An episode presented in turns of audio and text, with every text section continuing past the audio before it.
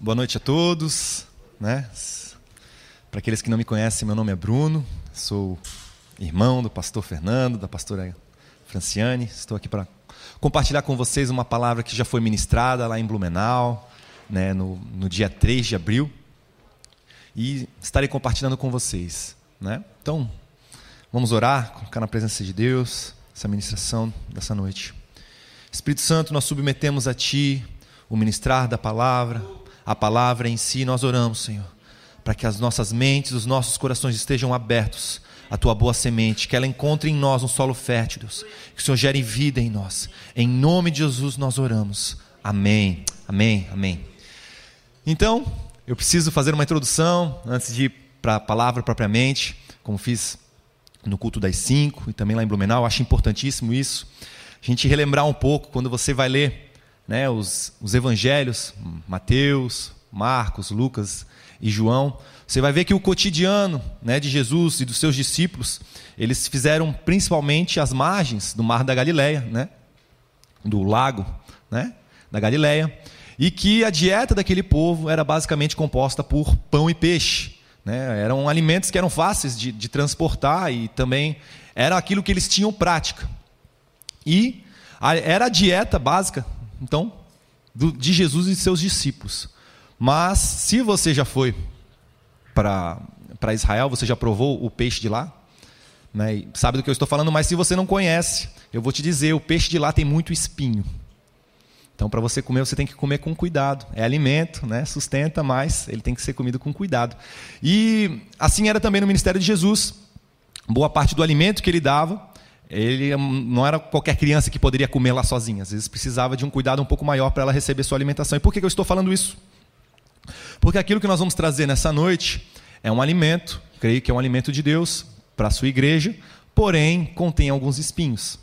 E o que eu quero falar para você é que nós vamos tratar de alguns assuntos que muitas vezes eles são pautas que geram discussões. E te dou total liberdade para você concordar, discordar. Existem questões que vão ser colocadas aqui que você não necessariamente precisa pensar da mesma forma que eu. Você tem a sua liberdade. A gente vive num país livre.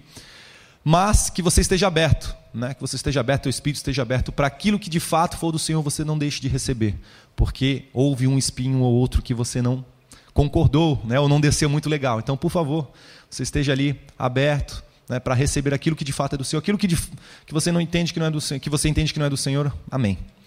Então, dito essas coisas, nós vamos falar um pouco de política, né, algo que está muito em pauta hoje, principalmente com as questões é, colocadas na mídia, mas nós estamos num momento inusitado, né, o mundo como um todo ele está passando por um momento muito inusitado, principalmente por conta desse coronavírus, e a nossa nação em si, né, quando a gente começa a ver o noticiário, a gente começa a ver as notícias, a gente realmente né, começa a se questionar por algumas decisões, algumas atitudes e ah, até mesmo algumas acusações que são levantadas. E é importante que a gente tente parar um pouco para ver esse cenário um pouco mais de longe, um pouco mais de calma. Tá bom? Pode passar.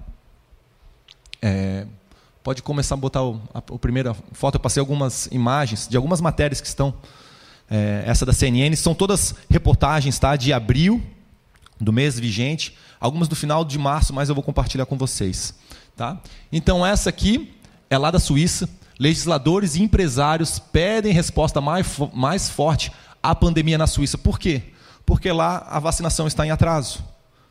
A Suíça, um país extremamente rico, né? a renda per capita lá é muito maior do que aqui no Brasil, uma sociedade extremamente desenvolvida, né? Não precisa entrar em muitos detalhes, mas está passando por dificuldades. Né? Talvez não igual ao Brasil, com certeza não, a sua população é bem menor que a do Brasil, seus recursos são infinitamente maiores, mas está passando por dificuldades. As autoridades estão sendo cobradas. Né? Pode passar.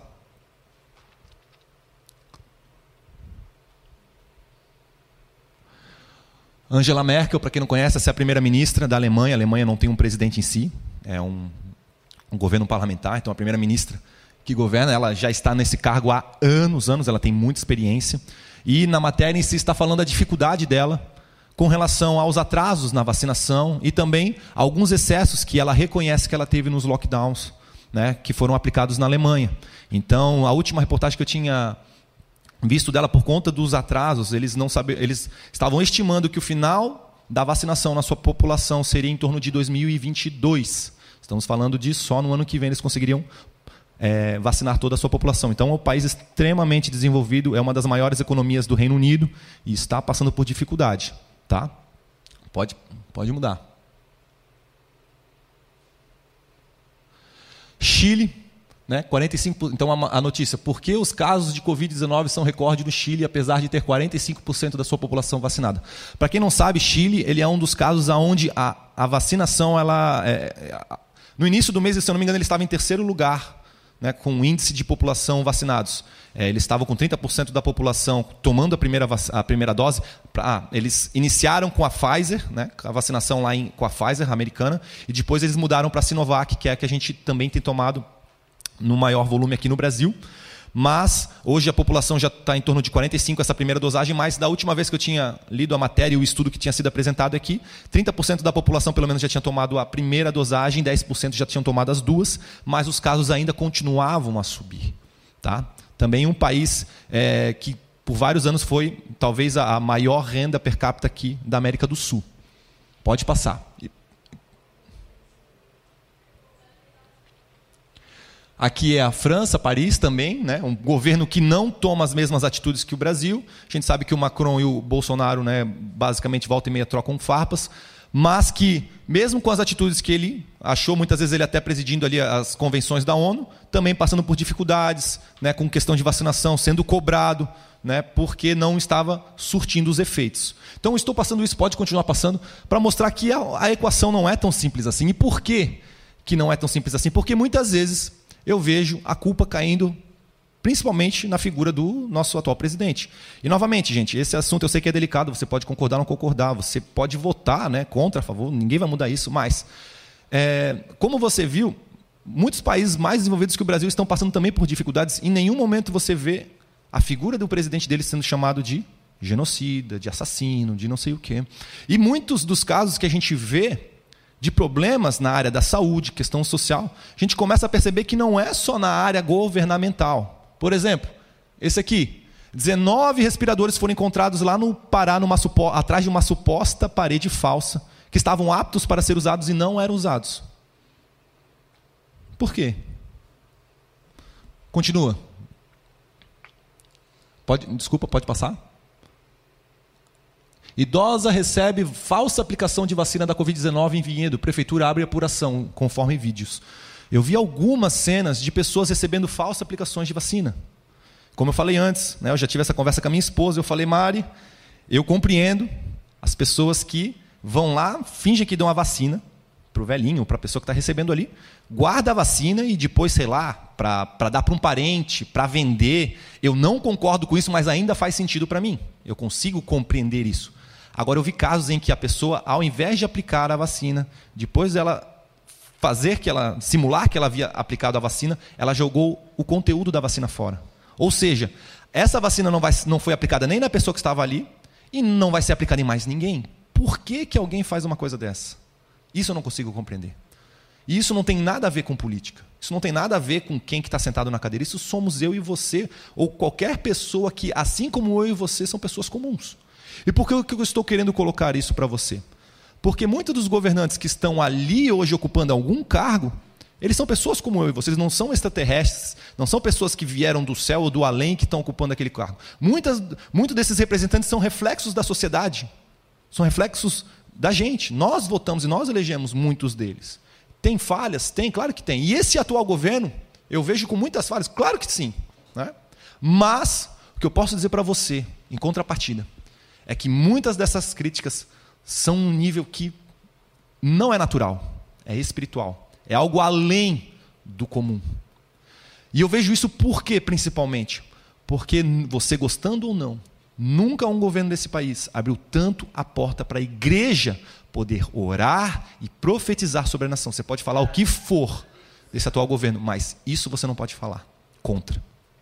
E algumas pessoas têm aproveitado essa oportunidade. Enquanto os vários têm, têm criticado, outros em si têm aproveitado essa oportunidade, têm aproveitado essa porta aberta. Um deles, como eu citei, foi o próprio pastor aqui, próximo, pastor Luiz Hermínio, da Igreja Mevan. onde ele, né, recebeu do Espírito do Senhor, entendeu que havia, deveria haver um jejum na nação, um jejum, ele conclamou e a figura do presidente abriu a, sua esfera de autoridade ou de, enfim, de, de, de propagação e usou da, da, da, sua imagem, até mesmo do, do, do canal que ele tem direto, para propagar isso sobre a nação. Isso foi uma porta aberta para a igreja em si. Existem várias pessoas que, que eu vi ali criticando, não, quem ele acha que é, né, para convocar um, um, um jejum ou aceitar um jejum. Ao invés de orar e se posicionar, estavam criticando. Então gostaria que você abrisse a sua palavra lá em João capítulo 16. João capítulo 16. Capítulo 16, versículo 21 diz o seguinte: João 16, 21 diz o seguinte: A mulher, quando está para dar à luz, sente tristeza, porque é chegada a sua hora. Mas depois de ter dado à luz a criança, já não se lembra da aflição, pelo prazer de haver nascido um ser humano ao mundo. Jesus Cristo, quando ele estava em terra, como ele não podia falar das coisas diretas do reino de Deus, porque ninguém naquela, na sua geração tinha visto o reino de Deus, então não ia entender, ele sempre fazia analogia, sempre ensinava através de parábolas para que as pessoas pudessem pelo menos compreender ou tentar capturar, mensurar aquilo que Jesus Cristo estava falando. Então ele, aqui ele está usando essa parábola de que a mulher, olha, quando ela está para dar à luz, de uma forma natural, ela sente muita dor. Mas a mulher, se, tipo, se pudesse voltar atrás, talvez ela, meu Deus, olha, eu me arrependo de estar tá, tá aqui. Mas depois que ela dá à luz a um filho, ela vê essa criança vindo ao mundo, ele fala que ela se esquece de toda a dor. Pelo contrário, quando, ela, quando, essa criança começa a proporcionar um sentimento de amor que ela nunca experimentou, ela fala: Eu passaria por isso novamente. E o Senhor usa isso, o parto, depois nós vamos continuar lendo, ele usa o parto como uma analogia para o nascimento do reino de Deus sobre a terra. Abra sua Bíblia lá em Lucas capítulo 21, um livro antes do livro de João, do Evangelho de João. Lá em Lucas capítulo 21, Jesus está no final do seu ministério, ele está em Jerusalém, na última semana, poucos dias antes de ser crucificado. Ele está lá, talvez, como eu falei, na, naquela, né, nesse patamar, né, né, a essa altura do campeonato, nenhum fariseu mais ousava confrontá-lo diretamente ou prová-lo diretamente com as escrituras, então ele já tinha batido dos saduceus aos fariseus, não tinha mais ninguém para batalhar com ele. Ele estava uma da, numa das últimas ministrações que ele estava lá no templo, ele estava saindo do templo. Os seus discípulos já haviam três anos caminhado dia após dia. Essa já era a terceira Páscoa que eles estavam lá com Jesus. Eles já viram ele multiplicar os pães. Eles já viram em Mateus 17 Jesus sendo transfigurado. Eles já viram ele ressuscitando mortos. Eles já haviam passado por poucas e boas com eles. Eles pensaram naquela altura do campeonato. Cara, o reino de Deus está vindo de uma forma muito linda. Olha essa multidão aqui, Jesus. A gente nunca esteve tão bem. As pessoas iam dormir com Jesus lá no Monte das Oliveiras, acordavam para estar com Jesus lá no pátio do templo, e era esse o ministério. E era isso que eles estavam vendo. E nessa passagem, que nós vamos ler agora em Lucas 21, Jesus está saindo do templo quando os discípulos vêm e começam a mostrar toda a construção do, do templo de Herodes. Eles falam: Olha, Jesus, olha isso aqui. E Jesus fala: Não vai sobrar pedra sobre pedra. Vamos lá, versículo 5. Diz o seguinte, Lucas 21. Falavam alguns a respeito do templo, como ele estava ornado de formosas pedras e de dádivas. E então disse Jesus: Vedes estas coisas? Dias virão em que não ficará pedra sobre pedra que não seja derrubada. E perguntaram-lhe, mestre, quando essas coisas acontecerão? E que sinal haverá quando isso estiver de se cumprir? E ele então respondeu: Cuidado, para que não sejais enganados, porque muitos virão em meu nome dizendo: Eu sou o Cristo, e chegou o tempo. Não o sigais. Quando ouvirdes de guerra e sedições, não vos assusteis, porque é necessário que isto aconteça primeiro, mas o fim não será logo. E então lhes disse: nação se levantará contra nação. Isso aqui, essa nação escrita aqui é a palavra etnos, ou seja, raça se levantará contra raça e reino contra reino. Haverá em vários lugares grandes terremotos, fomes e pestilências. Haverá também coisas espantosas e grandes sinais no céu. Mas antes de todas essas coisas, lançarão mão de vós e vos perseguirão, entregando-vos às sinagogas e às prisões, conduzindo-vos à presença de reis e governadores por causa do meu nome. E isto vos sobrevirá para que deis testemunho. Proponde, pois, em vosso coração não premeditar o que a vez de responder, porque eu vos darei boca e sabedoria, a que não poderão resistir e nem contradizer todos quantos se opuseram a vós. Até pelos pais, irmãos, parentes e amigos sereis entregues e matarão, e matarão alguns de vós. Por todos sereis odiados por causa do meu nome, preste atenção. Mas não perecerá nenhum único cabelo da vossa cabeça. Na vossa paciência ganhareis a vossa alma, ou na vossa perseverança ganhareis a vossa alma. Mas quando vides Jerusalém cercada de exércitos, sabei então que já é chegada a sua desolação. E então os que estiverem na Judéia fujam para os montes, os que estiverem no meio da cidade saiam, e os que estiverem nos campos não entrem nela, porque dias de vingança são estes, para que se cumpram todas as coisas que estão escritas. Mas ai das que estiverem grávidas e das que amamentarem naqueles dias, cairão, porque haverá grande aperto na terra e ira sobre este povo. Cairão ao fio da espada, e para todas as nações serão levados cativos. E Jerusalém será pisada pelos gentios, até que os tempos dos gentios se completem. E haverá sinais no sol, na lua e nas estrelas. Na terra, angústia nas nações, em perplexidade pelo bramido do mar e das ondas. Homens desmaiando de terror, na expectação das coisas que sobrevirão ao mundo. Porque os poderes do céu serão abalados. E então verão vir o filho do homem numa nuvem, com poder e glória. Ora, quando estas coisas começarem a acontecer, olhai para o alto e exultai, porque o vosso reino, a vossa redenção se aproxima.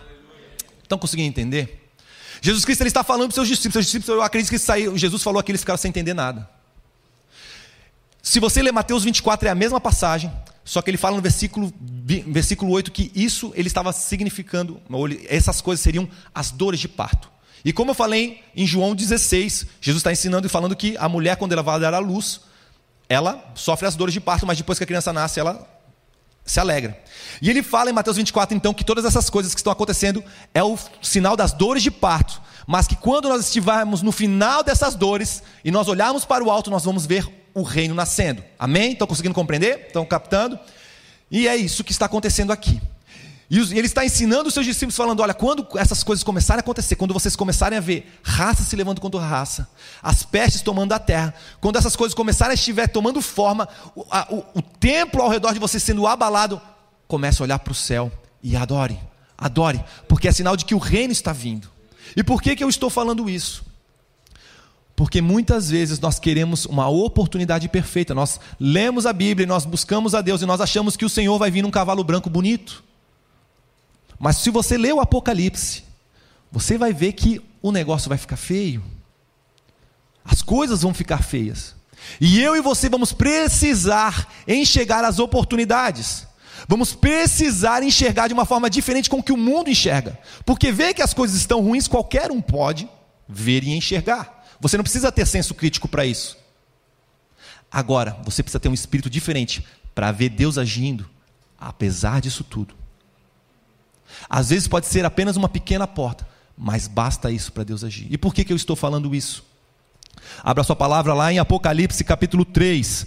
Apocalipse é o livro que João, o apóstolo, o último apóstolo vivo dos tempos de Jesus, testemunha que viu Jesus vivo em carne.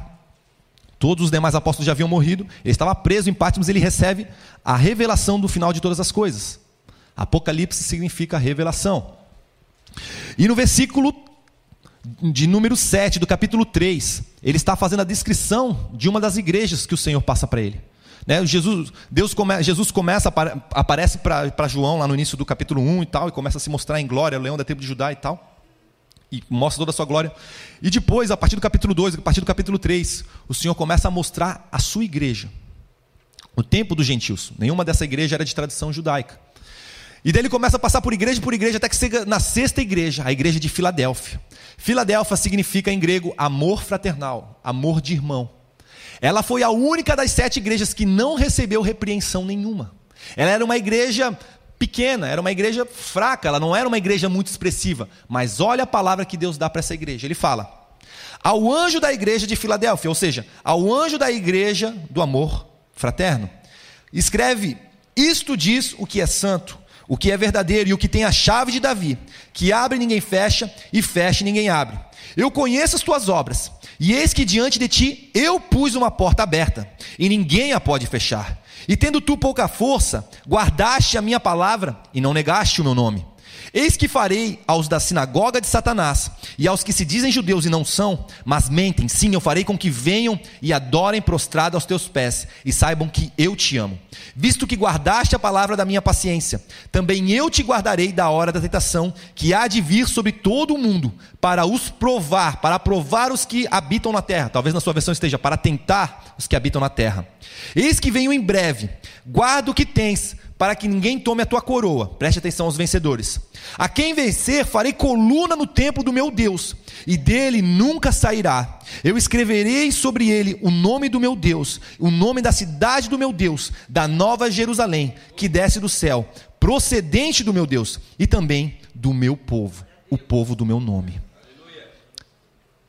O Senhor está falando que a igreja que ele considera irrepreensível, ele está falando de várias igrejas, mas quando chega em Filadélfia, ele fala: a vocês, a igreja de Filadélfia, vocês parecem ser fracos, mas a vocês eu estou dando uma oportunidade. Eu estou abrindo uma porta no céu. E o mundo vai ser provado, e vocês vão ser provados com o mundo. Mas se vocês passarem por essa provação, se vocês aproveitarem essa porta, eu vou fazer de vocês coluna na minha igreja. Eu vou fazer de vocês um sustento na minha igreja. E por que, que ele está falando isso? Porque ao redor do tempo, se você começar a ler sua Bíblia, por toda a história da igreja, relatada na sua Bíblia, e no, depois, no decorrer da história, você, você vai encontrar pessoas que representaram essa igreja. Pessoas que foram colunas, pessoas que aproveitaram a oportunidade e a porta, independente da aparência que essa porta tinha.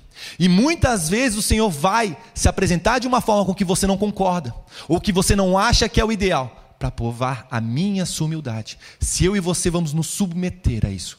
Ah, Bruno, História da carochinha. Alguém orou mais por Jesus Cristo que os judeus? Alguém tinha mais conhecimento da palavra de Deus do que os fariseus? Pois é, eles foram a maior resistência a Jesus Cristo. Ele teve muito mais paciência e misericórdia com prostitutas e bandidos do que ele teve com os religiosos. Você já parou para pensar nisso? Quando o Senhor veio em carne, ele era a oportunidade para aquele povo. E aquele povo não aceitou. E o Senhor continua fazendo isso. Quantos aqui já ouviram falar de Billy Graham? Quem não conhece Billy Graham, ele é tido até hoje como o maior evangelista que já existiu. Estima-se que ele já tenha pregado para mais de 200 milhões de pessoas. Isso é quase a população inteira do Brasil. Billy Graham, ele é um homem nascido lá no interior da Carolina do Norte. Nós fomos visitar a mesma cidade da Morning Star, lá do, do ministério do Rick Joyner. E ele nasceu numa família simples. Seu pai ia numa igreja tradicional e ele, até os seus 16 anos, frequentava a igreja por frequentar, até que um dia chegou uma caravana de evangelismo na sua cidade e ele decidiu participar. E nessa caravana ele teve um encontro com o Senhor. E ali ele decidiu entregar a sua vida ao Senhor, mas ele era extremamente simples. Né? Então ele precisava ter mais conhecimento da Bíblia. Então ele foi buscar esse conhecimento. Ele se inscreveu na Universidade Bob Jones, é uma universidade de teologia que tem lá nos Estados Unidos. E depois ele migrou para a Universidade, para o Centro Bíblico da, da Flórida e acabou concluindo o seu curso de teologia numa outra universidade, uma terceira universidade. Mas o fato é que ele começou a ministrar. Mas ele era muito simples, ele era muito caboclo. E era o, ali na década de 40. Olá, nação dos mundos. O ápice onde os ministérios de caravanas, né? As pessoas vinham, botavam tipo uma tenda de circo e tal, e começavam a ministrar. E ali, a partir daqui do, da década de 40, surgiu é, William Branham, vários ministros de cura, mas aquelas pessoas eram extremamente instruídas. E o Billy Graham ele era mais simples. E juntamente com seus colegas né, de, de universidade e tal, ele ia ministrar, ou juntamente com seus, parceiros, seus colegas é, ministros itinerantes, ele iria ministrar.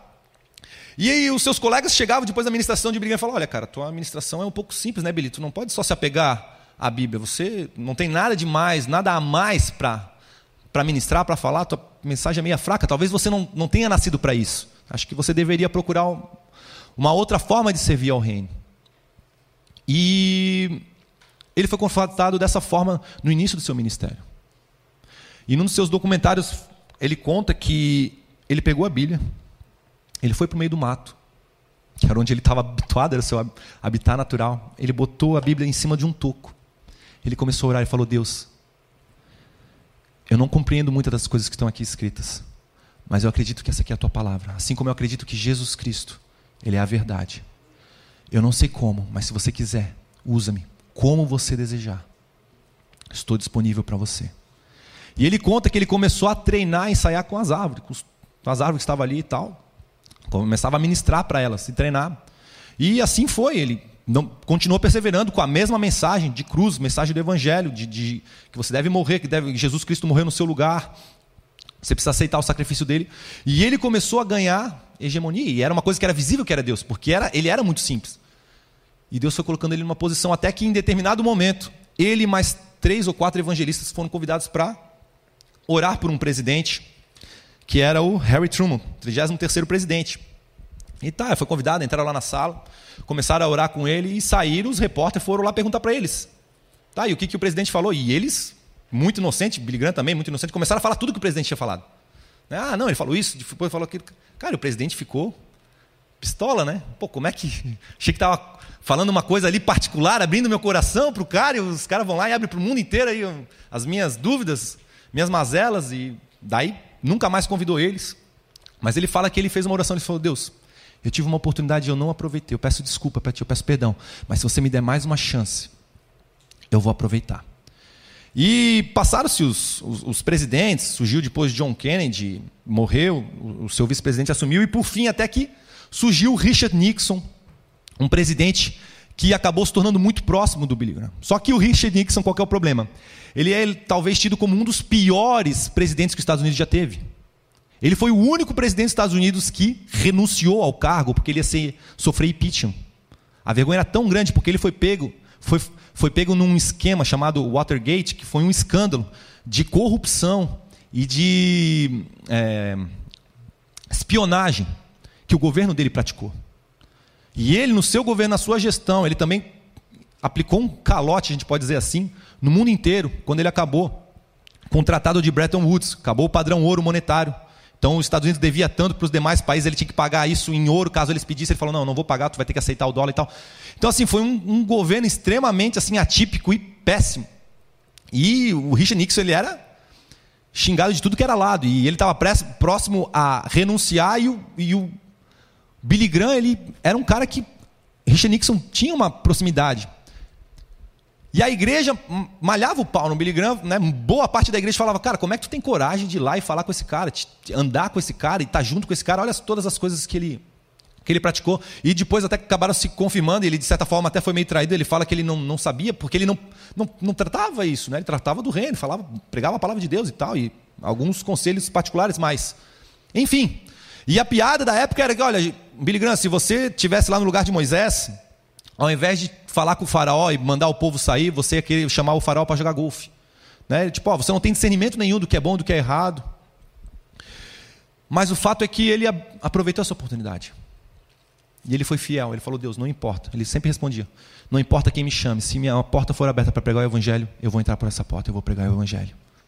E a fidelidade, assim como a igreja da Filadélfia falou que por não corromper a sua mensagem, abriu a porta para desde então todos os presidentes que ocuparam aquela cadeira passaram a convidá-lo para ser o aconselhador da maior nação do seu tempo.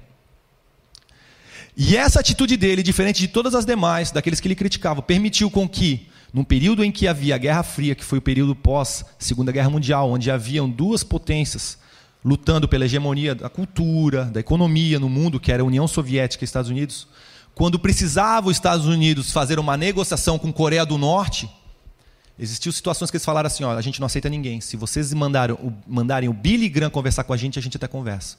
Porque ele era um homem que a gente acredita, confia. Mas, se for uma outra pessoa, a gente não aceita. Ele foi o homem escolhido para ir lá na Alemanha Oriental, pouco antes do muro ser derrubado, na, na, na antiga Alemanha, né, dividida por causa da União Soviética, pregar lá na Catedral de Wittenberg lá onde Lutero pregou várias vezes e cravou as 95 teses, poucos meses antes do muro ser derrubado. Tem noção da autoridade que esse cara recebeu sobre as nações? No seu documentário, uma das suas filhas fala que eu, eu nunca vi uma nação que não sentiu a presença do meu pai, não foi abalada pela presença do meu pai. Depois vai estar num vídeo do YouTube o funeral desse cara. Presidentes, Bill Clinton, George Bush, é, Donald Trump, vários presidentes, diferentes partidos, ao invés da, não é como aqui no Brasil, lá é republicano e democrata, mas os dois partidos estavam lá para homenageá-lo. Sabe por quê? Sabe com quem que Bill Clinton, Bill Clinton foi falar depois que caiu no adultério com a Monica Lewinsky, caiu no escândalo? Billy Graham, ele estava lá.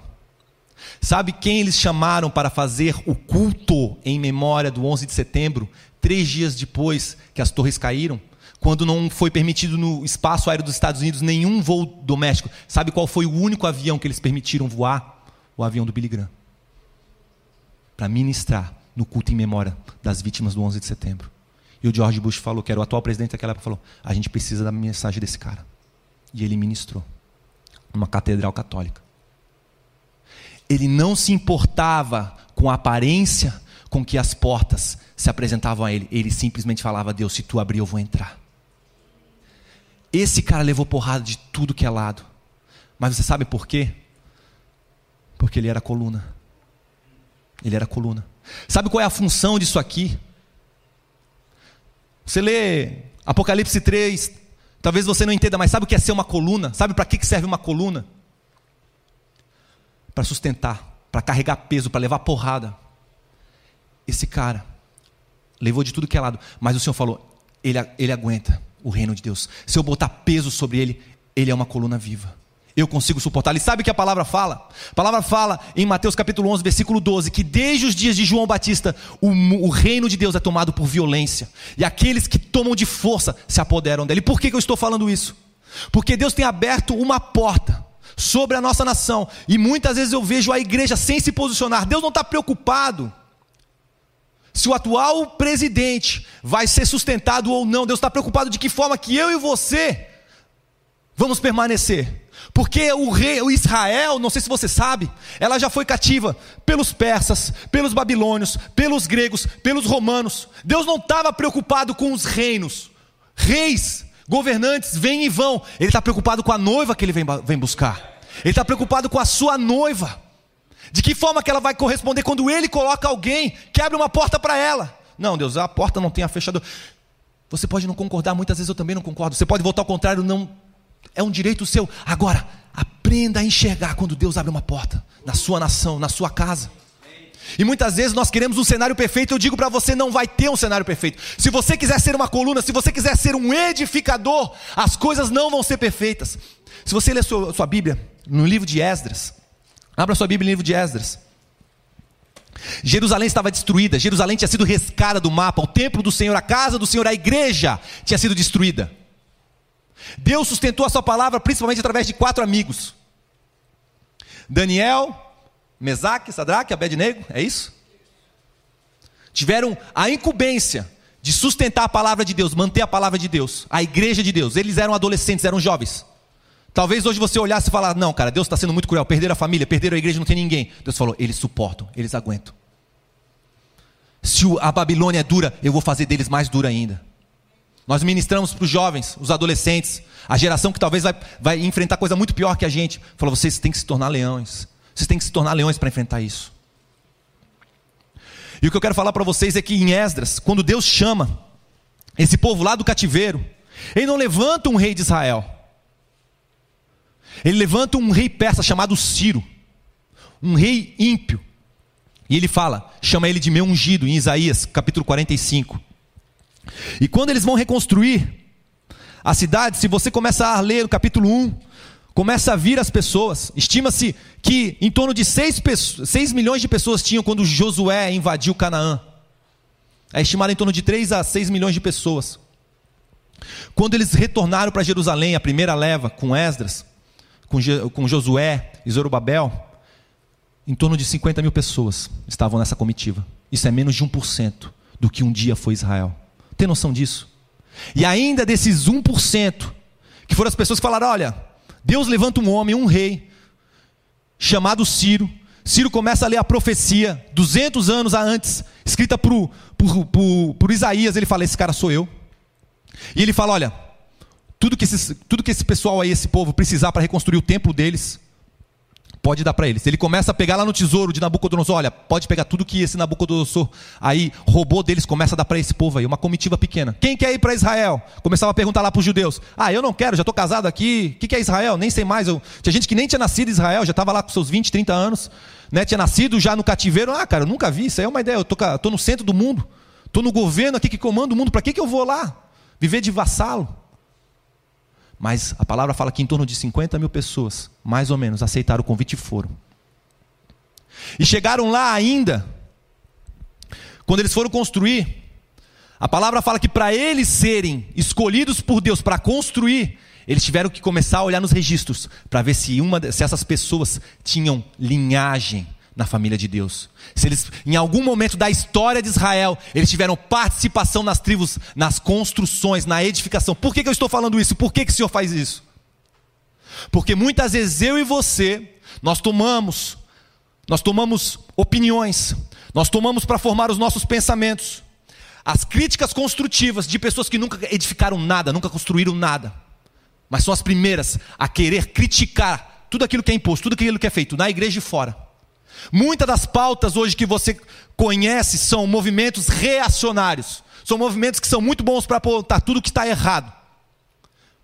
Mas eles não sabem construir nada, eles só sabem destruir. Fazer baderna, show, é com eles. Agora, construir uma casa, se você vai olhar para a vida da pessoa, a pessoa não arruma nem o próprio quarto. Esses querem trazer ordem. É. Nunca construíram nada. Aí eles falam, Deus, mas me usa, me usa. Deus vai olhar, pois é, filho, eu quero te usar. Mas eu estou olhando aqui, tu não tem participação. Tu não faz parte da história da igreja. Por quê? Não, porque a igreja nunca foi boa o suficiente para ti. Você quis criar a tua igreja. Você quis que a igreja fosse boa como você acha que ela tem que ser boa. Ele falou: não, não, não, não é assim. Eu te botei numa família, tua família tem problema? Não tem? Tem. Tua, tua igreja tem problema? Não tem? Tem. Teu país tem problema? Tem, não tem. Mas eu te botei aí. Eu te fiz nascer aí, não fiz? Sabe por que ele tem problema? Porque você tem problema. Você é cheio de problema. E eu não sou misericordioso com você? Seja misericordioso com eles também. É assim que você vai aprender. E foi isso que ele fez com eles. E se você ler no capítulo 3, versículo 3, aquele povo que é, permanece então, os escolhidos ali, que vê que eles têm registro, que eles têm histórico de construção, de edificação na sua linhagem passada, porque eles não negaram.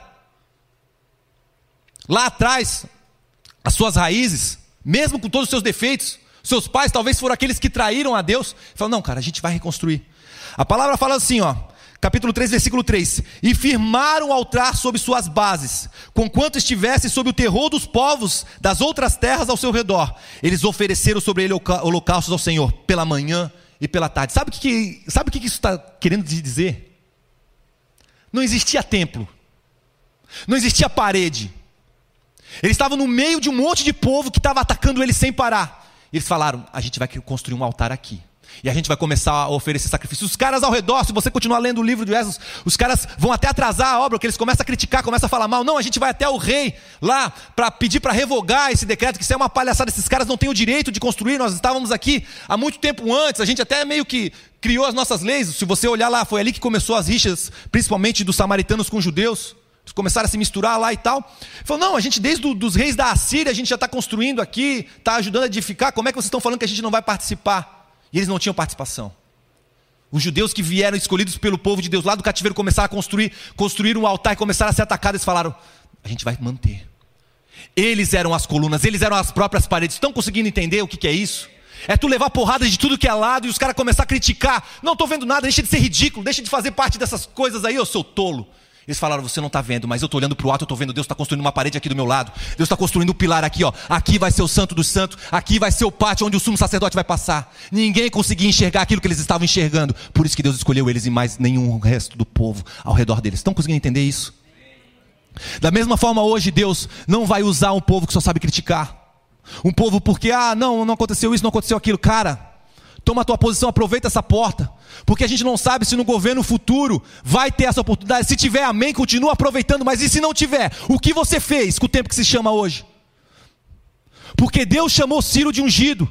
Deus chamou Nabucodonosor de servo. E esses caras foram aqueles que mataram o próprio povo dele. Vai entender? Pois é, mas é o jeito que Deus usa e faz as coisas. Quem sou eu e você para criticar a forma de Deus trabalhar? E quando nós estamos lendo aqui então, Lucas 21 e o Senhor falando isso para os seus discípulos: olha, o mundo vai estar sacudindo ao redor de vocês. O mundo, as estruturas desse mundo vão estar sendo abalados. Mas vocês, quando essas coisas estiverem acontecendo, vocês precisam se lembrar desses meus ensinamentos e não olhar ao redor de vocês. Olha para o alto. Porque quando vocês estiverem vendo essas coisas, é sinal de que o reino está vindo e vocês não estão olhando para o alto, porque vocês não estão aqui para segurar as coisas do alto, vocês estão, estão aqui para segurar as coisas do alto, para sustentar. Coluna serve para carregar peso. Eu vou colocar peso.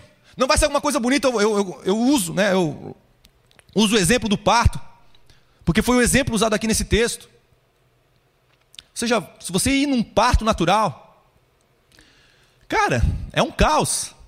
É um caos. Eu já usei lá em Blumenau o exemplo da minha irmã. Minha irmã fala que foi um dos momentos que ela passou mais vergonha. Deus sabe a condição que ela ficou para gerar vida. Mas se você entrar num quarto de hospital, onde é gerada uma criança, num parto natural, tu vai ver tudo menos ordem. É um, é um berreiro, é uma gritaceira.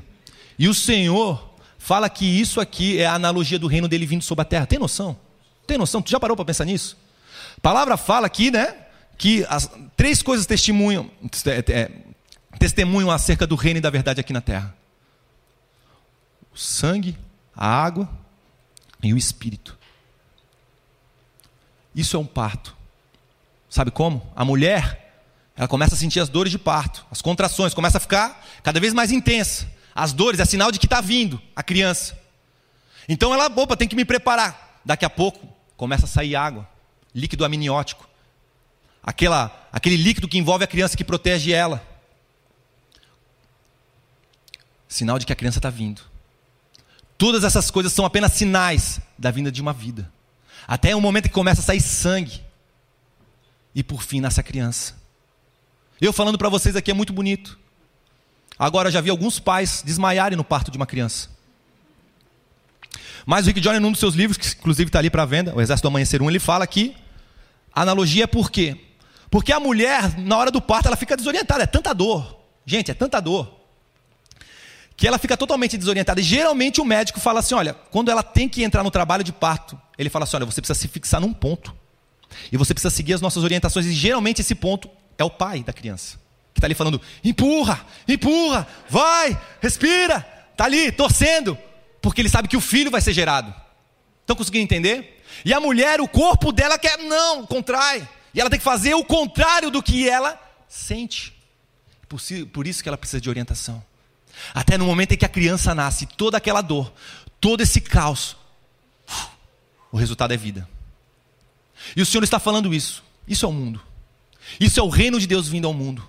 Hebreus capítulo 9 fala que no Antigo Testamento existia o tabernáculo e o segundo tabernáculo. No primeiro tabernáculo podia ir sacerdote, sumo sacerdote, todo mundo ministrava ali ao Senhor. Mas no segundo tabernáculo, o santo dos santos, só o sumo sacerdote uma vez por ano no Yom Kippur, no sétimo mês, podia entrar. E se ele entrasse de qualquer jeito, ele morria na presença de Deus. E ele tinha que carregar o povo inteiro, a igreja inteira no seu peito. Ele entrava com uma placa com 12 pedras que representavam as 12 tribos. Se ele falhava, toda a igreja falhava e o pecado daquele povo não era perdoado. Estão conseguindo entender? E ele falou, e o, o, autor de Hebreus ele fala: se o primeiro tabernáculo ainda está de pé, o segundo não precisa, não pode ser manifesto. Estão entendendo por que, que todas essas coisas precisam sacudir? Estão entendendo por que, que a gente precisa passar por todas essas provações? Porque enquanto essas coisas aqui continuam de pé, aquilo que é inabalável não pode vir. Aquilo que é eterno não pode vir. E o Senhor fala: quando essas coisas estiverem ruindo, é sinal de que o reino está nascendo. Só que o reino ele não nasce de baixo para cima, ele vem do alto para baixo. É uma coisa totalmente fora da lógica. E ele fala que, olha, você não precisa ser fundamento, eu sou fundamento, você precisa estar olhando para cima para sustentar. Porque quando carga vem, querido, se você não está no lugar certo, eu te esmago, eu passo por cima. E é isso que ele fez com os religiosos. Deus vem, vem, vem, vem. Quando Deus vem, plof, foi a ruína deles. Ele falou: maior, melhor era ter amarrado uma pedra de um moinho no teu pescoço do que você ter se tornado uma pedra de tropeço. É isso. E esse é o meu e o seu chamado. E por que, que eu estou falando isso, igreja? Porque a gente precisa despertar. Eu e você queremos ser aqueles que são os edificadores. Eu e você queremos ser chamados de colunas, mas a gente não aceita pedrada. A gente não aceita crítica, a gente não aceita ser colocado num lugar meio sujo, porque, ah, pô, tem um cara que é meio ímpio, tem um cara que é meio certo. Não, tem que vir 100% certo, tem que vir um Messias bonito de olho verde, barba clara, sufista. Não vai vir dessa forma, meu querido, me desculpa. Depois vai ser mostrado, vai, vai ser passado para vocês o documentário do Billy Graham, um deles, eu vi alguns, mas esse, minuto 46, se você não quiser ver o documentário todo, vai no minuto 46 e veja o que, que fizeram no funeral desse cara. Ele era só um reverendo. No funeral, na presença de vários presidentes, falaram: ele era o pastor dos Estados Unidos, ele era o pastor da América. Ele nunca reclamou esse título para ele. Tudo que ele quis fazer, ele falou: eu quero ser fiel à palavra de Deus. Acabou. Onde o Senhor me levar, independente. Ele era, ele era levado a ministrar em presídios, em vez de ficar pregando na multidão. Sabe o que ele fazia? Ele passava mais tempo nas celas de solitária. E sabe onde ele passava mais tempo ainda nas celas de, de solitária? Naqueles que estavam condenados ao corredor da morte. Ele ficava lá, ministrando. Dez minutos para uma pessoa. Depois ia lá na outra, mais dez minutos. Então, conseguindo entender, não estava preocupado com aplauso. Não estava preocupado com aquilo que as pessoas iam falar dele. Se a pessoa que abria a porta para ele era digna ou não era digna, ele falou: Cara, me abriu a porta e eu estou vendo Jesus aqui. E eu vou entrar. Esse é o nosso chamado, igreja. Se você quer ser chamada da igreja irrepreensível, é isso que o Senhor está falando para você hoje. Igreja de Filadélfia. Igreja irrepreensível. Igreja do amor fraternal. Eu abri uma porta para você. O que você vai fazer com ela? Eu coloquei no alto essa porta. O que você vai fazer com ela? Eu estou te dando uma escolha hoje. Você vai se juntar com aqueles que se dizem judeus, mas que não passam em sinagoga de Satanás, ou vocês vão ser as colunas daquilo que eu estou construindo, da cidade do meu Deus. Porque se vocês querem sustentar, vocês vão levar carga. E muitas das coisas que eu vou pedir para você fazer vão ser contrárias à tua ética, à tua ideologia aquilo que você acha correto, porque eu não estou preocupado com aquilo que você acha correto, porque aquilo que você acha correto muitas vezes foi construído com base nesse século, e isso aqui é transitório, mas o meu reino é eterno, o meu reino é eterno, o meu reino é eterno. Esse é o meu e o seu chamado, igreja. Esse é o meu e o seu chamado. A carregarmos isso a um espírito diferente. E no final da nossa caminhada, se nós formos fiéis, talvez assim como aquele cara, assim como Apocalipse 3 fala, eu vou trazer os reis do mundo para verem o quanto eu te amei, para te honrarem aos teus pés, para ver que tu é especial para mim. Aquele povo de Israel foi humilhado como ninguém no período do cativeiro. Mas depois daquilo, Israel foi reconstruída e a promessa é de que a glória da segunda casa seria ainda maior do que a da primeira. Israel está lá, ainda hoje, cheio das falhas, cheios dos seus erros, mas é um povo que fascina a humanidade. Eu estava lendo esses dias o livro do Thomas Sowell, professor da Universidade de Stanford. Cara, ali algumas páginas ele dedica aos judeus. Também num dos livros do Olavo de Carvalho, algumas páginas ele dedica aos judeus. É um povo que foi tão maltratado pelo mundo, mas ele não devolve dessa forma.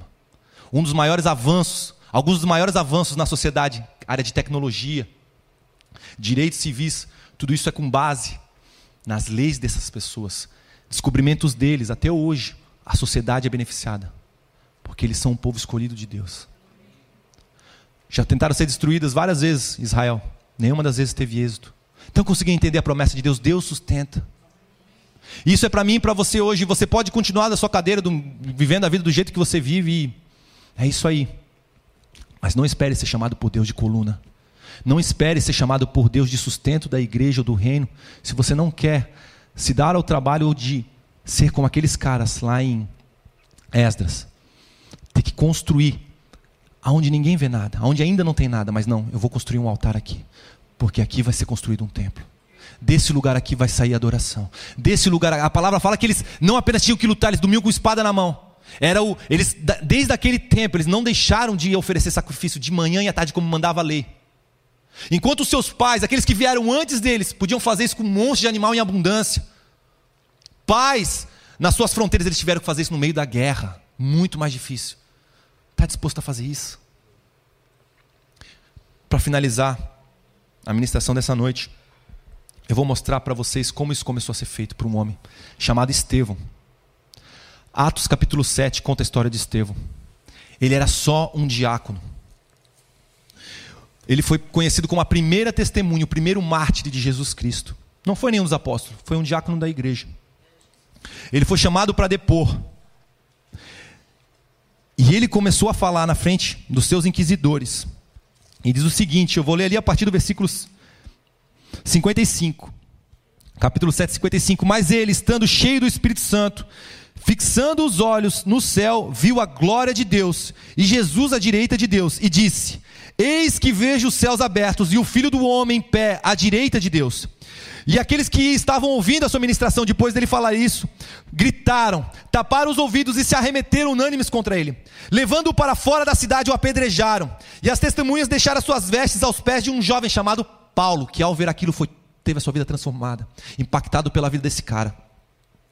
E enquanto Estevão era apedrejado, ele invocava o Senhor, dizendo: Senhor Jesus, recebe o meu espírito. E pondo-se então de joelhos, clamou em alta voz: Senhor, não lhes impute esse pecado. E depois desta palavra, adormeceu. Você está querendo saber como que se parece um pilar na igreja?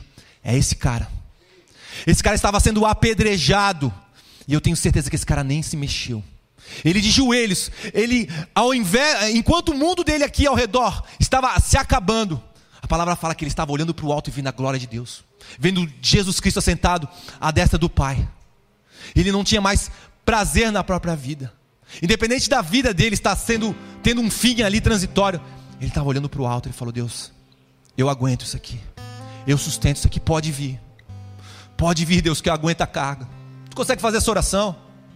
Tu consegue levantar tua voz para Deus e falar: Deus, eu não sei o que eu vou passar. Talvez eu passe vergonha. Talvez eu tenha que andar no lado de pessoas que hoje eu não gosto. Talvez eu tenha, eu tenha que clamar por alguém que eu não gosto. Você consegue levantar tua voz para falar: Deus, mas eu suporto essa carga. Por ti eu sou capaz de suportar essa carga. Pois é, o que Jesus está falando para mim e para você é: Tá bom, filho, eu acredito, mas você vai ser humilhado. Vão ter levantes contra você. Eu não vou aliviar para você, porque eu vou ter que mostrar para o mundo que, mesmo recebendo o mesmo julgamento que o mundo recebeu, você não se rebelou. A palavra fala no livro de Hebreus: Deus açoita aquele que, os, que ele ama. A palavra na sua Bíblia talvez estava, ele disciplina, ele castiga, tá bonitinho, que é para não escandalizar, mas no original fala, Deus açoita aqueles a quem ama, os seus filhos. Vai entender isso. Deus fala, pois é, ele açoitou o próprio filho. Ninguém sofreu mais do que o próprio filho dele. Ele falou: Mas ele foi a maior prova da minha glória que esse mundo já viu. E até hoje o mundo é dividido, é separado, tem a sua história transformada por causa dele. Foi por causa dos seus açoites que eu e você recebemos a cura. Está conseguindo compreender? Você quer ser um liberador da cura de Deus? Primeira coisa que ele vai pedir é para você é sustentar a glória dele. E muitas vezes, sustentar a glória dele é ser pregado numa cruz com Jesus, é ser inserido no corpo dele, do sumo sacerdote. Amém? Deus abençoe.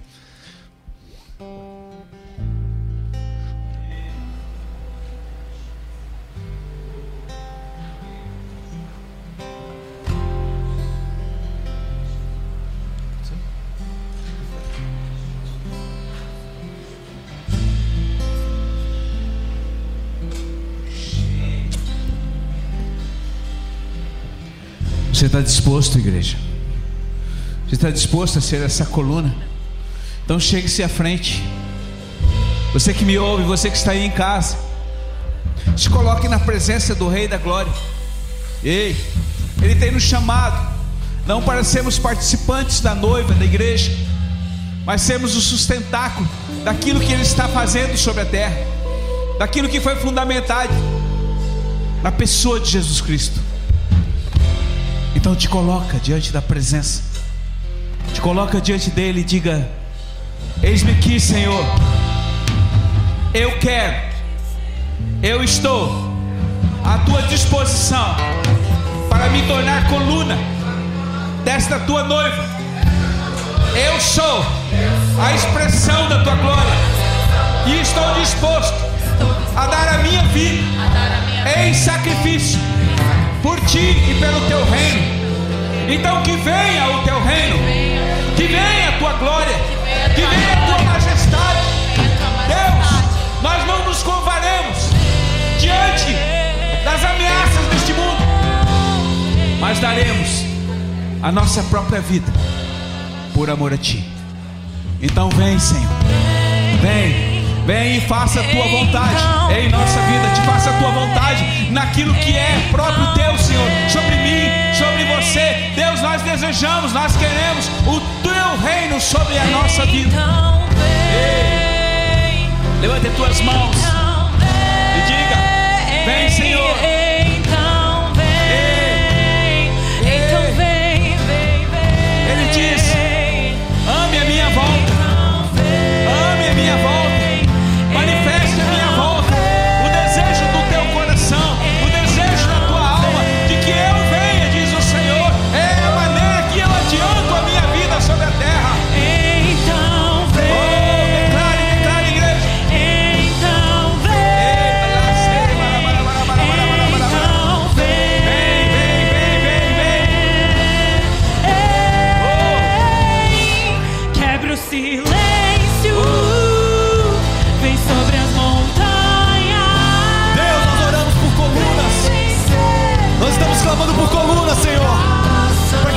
achados aqui na tua casa colunas de oração.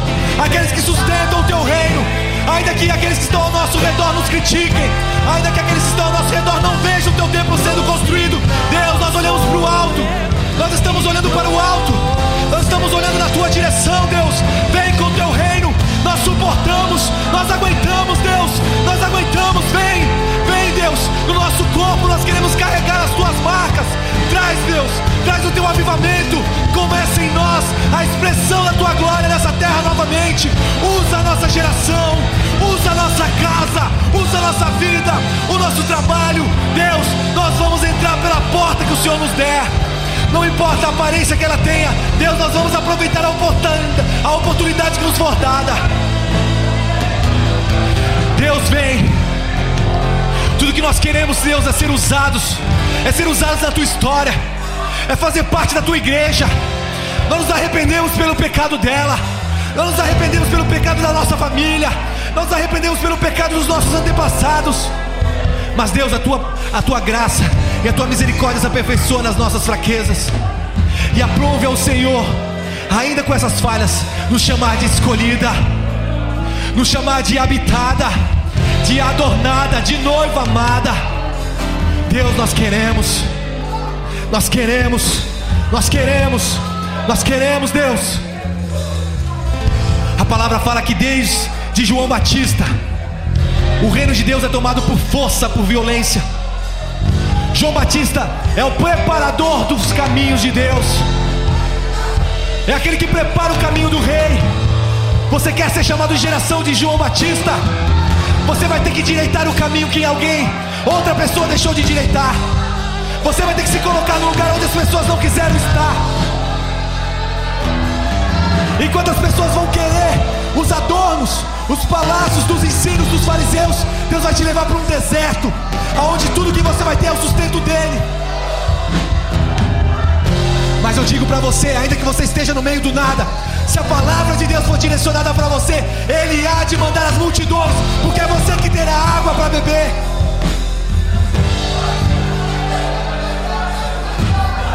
Oh Espírito Santo, nós oramos, nós oramos, muda Deus, muda a nossa condição. Oh Deus, nós queremos ser transformadores, nós queremos ser reparadores. Oh Deus, nós queremos, nós queremos ser, Pai, nós queremos.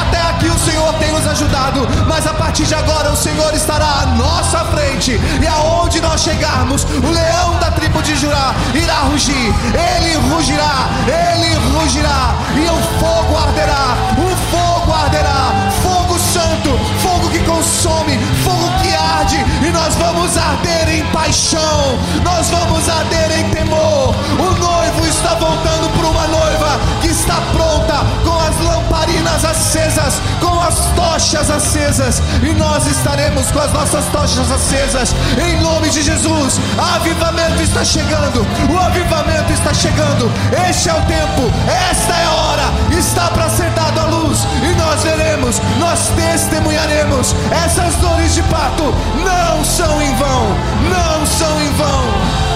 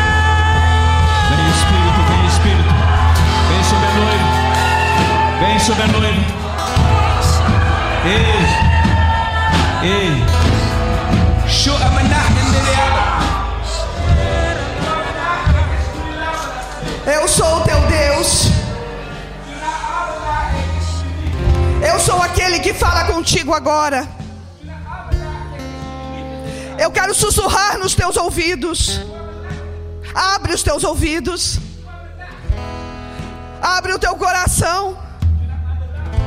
É eu falando com você. Apenas eu e você. Eu e você. Ouve, filho. Eu quero sim te fazer coluna sobre essa terra. Eu quero te edificar a vida. Segundo a minha palavra escrita. Mas agora ouve a minha palavra falada. Eu sou sobre ti. Eu sou o teu Deus. Vem para mim. Vem para os meus braços. Vem para o meu altar. Independente das circunstâncias. Independente dos dias difíceis. Eu continuo sendo o grande eu sou sobre você. Oh, não tema esses dias. Não tema as circunstâncias. Não tema a má notícia. Eu sou. Eu sou a tua boa notícia. Eu sou o evangelho do reino. Eu sou as boas novas. A minha palavra escrita. Sou eu para você. Em cada vírgula sou eu para você. Recebe. Recebe de mim. Recebe de mim que sou manso e humilde de coração. Recebe de mim. Recebe da vida. Eu não quero que você se acomode. Eu não quero ver você acostumado com as circunstâncias. Mas eu quero que você seja sobre essa terra o meu fogo. Para onde você for, para onde os teus pés pisarem, o, o ambiente se transforme. Porque eu cheguei, a minha presença carregada por você, como fogo consumidor. Então vá. Não pare, vá. Esse é o teu id. Continua, continua indo. E pregando a mim o evangelho do reino. Aonde você for. A cruz ainda é verdadeira. E as pessoas precisam da cruz. As pessoas precisam de mim. O mundo está agonizando. O espírito de morte está ceifando sobre a terra. Mas eu continuo sendo o grande eu sou sobre você. E hoje é dia de comissionamento.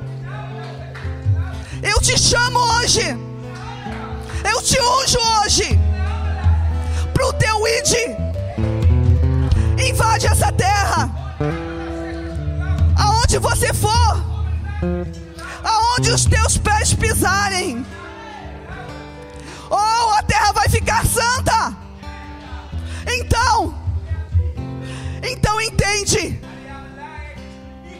O momento é agora. Tira as sandálias dos teus pés. Porque a terra que tu pisas é terra santa. E tu és a minha noiva. A minha igreja. A quem eu vim buscar. A quem eu vou carregar comigo. A quem eu vou arrebatar. Te achega a mim. Eu estou voltando. Esses são os dias finais. É só o início das dores. Ainda não chegou a contração do parto. Mas já existe água. Já existe sangue. E você, igreja minha, traga vida sobre a terra. Porque eu amo. Eu amo a você. E eu amo a cada vida sobre essa terra. Seja você a esperança da glória.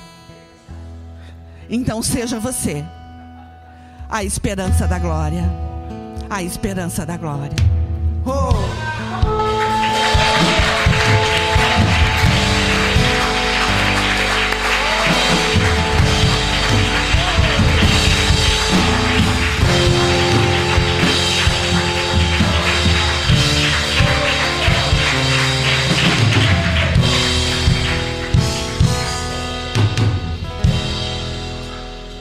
Presença do Deus Todo-Poderoso, que nessa noite encheu o seu coração com a porção da graça e do poder do Altíssimo, guarde a sua vida durante essa semana, durante esse novo dia, neste nova palavra, nesse novo comissionamento que Deus nos dá hoje.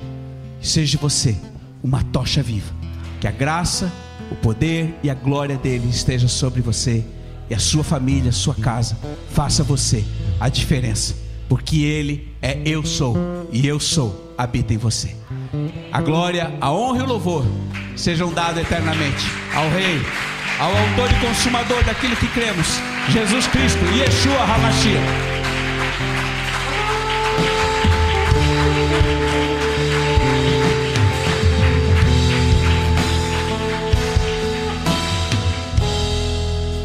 A bênção de Deus e a graça de Deus sobre sua vida.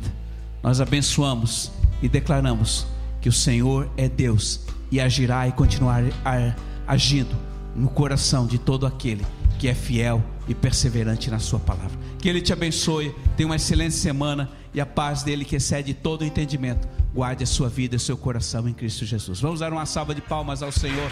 Um grande dia e uma grande semana ao Senhor. Hallelujah. Hallelujah.